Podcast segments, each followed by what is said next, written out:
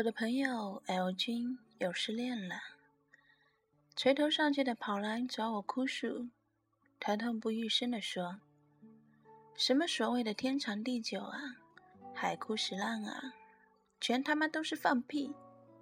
他再也不要相信爱情了。”然后抱着我，哭得撕心裂肺的，鼻涕眼泪全部一口气蹭在我新换的衬衣上。我苦着脸，不知道该安慰他一些什么好，伸出手，僵硬了好久，最后落在他不断起伏的背上，轻轻拍了拍，叹了口气。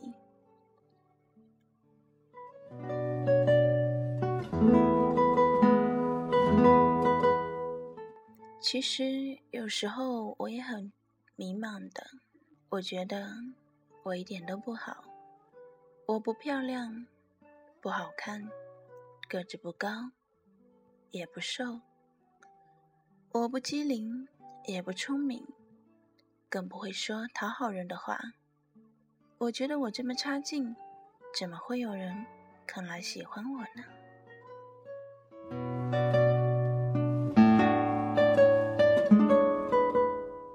我问过一个朋友，我说。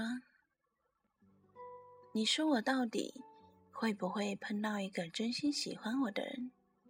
是不是到死都碰不到一个人？他很坚定的看着我说：“不会的。”可是我不能想象一个真心喜欢我的人会是怎样的一副模样。我不能相信有这么一个人的存在。记得很小的时候看过一本书，叫《小王子》。小时候看只是图个新鲜，直到后来高中的时候，再把它翻出来，才真正看懂了一些。我记得小王子来到地球上，看到了好多好多玫瑰花，他难过的哭了。他本来以为自己的玫瑰。是独一无二的，可是看到那么多玫瑰，忽然就忐忑了。他觉得自己的玫瑰一点都不特别了。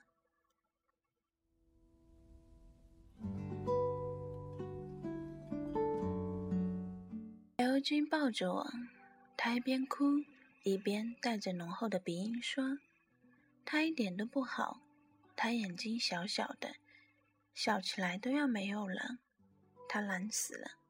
哪天晚上月食，他不陪我去看就算了，可是他连从床上挪到阳台看一眼都懒得去，他一点都不解风情。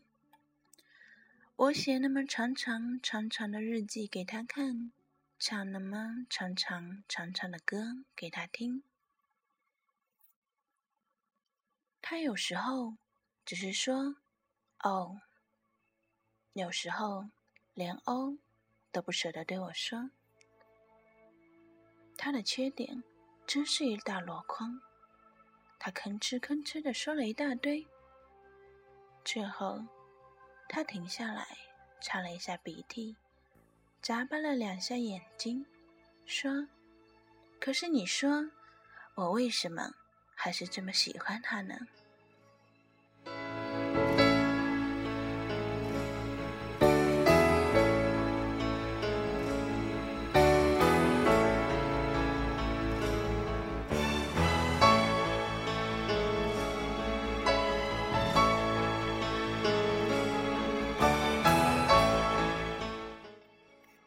小王子在地球上遇到了一只狐狸。狐狸听了他的故事以后，深思熟虑的告诉他：“你的玫瑰是独一无二的，因为你为它浇水、除虫，为它盖上玻璃罩子，为它而难过，是你浪费在它身上的时间，使它变得珍贵。地球上有很多玫瑰，可是它们之中没有任何一朵。”带着你所耗费的心血，你的玫瑰之所以是你的玫瑰，就是因为你所倾费在他身上的所有感情、精力、时间，才使它变得特别。我这么说，你明白吗？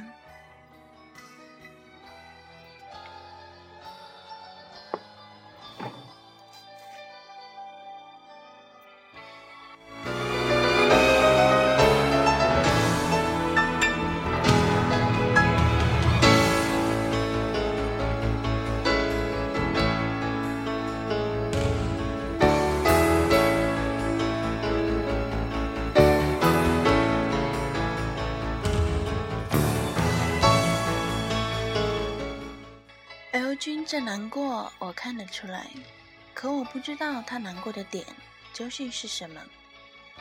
他是因为这次的难过，这次的失恋而难过，还是害怕自己总也碰不到一个对的人？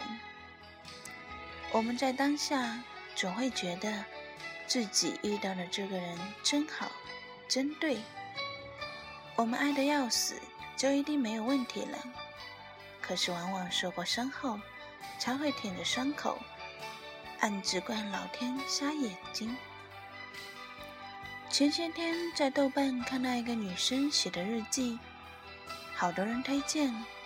她说自己暗恋过很多人，学会了特别多的技能，英语口语好，是因为上高中的时候暗恋自己的英文老师，喜欢大学的学长。去普及了很多古典音乐的知识，文章洋洋洒洒列了好大一串。那个女生在最后说：“直到我遇到了现在的老公，才发现，真正爱一个人，不需要为了讨好他而强迫自己做什么，或者变成什么样的。”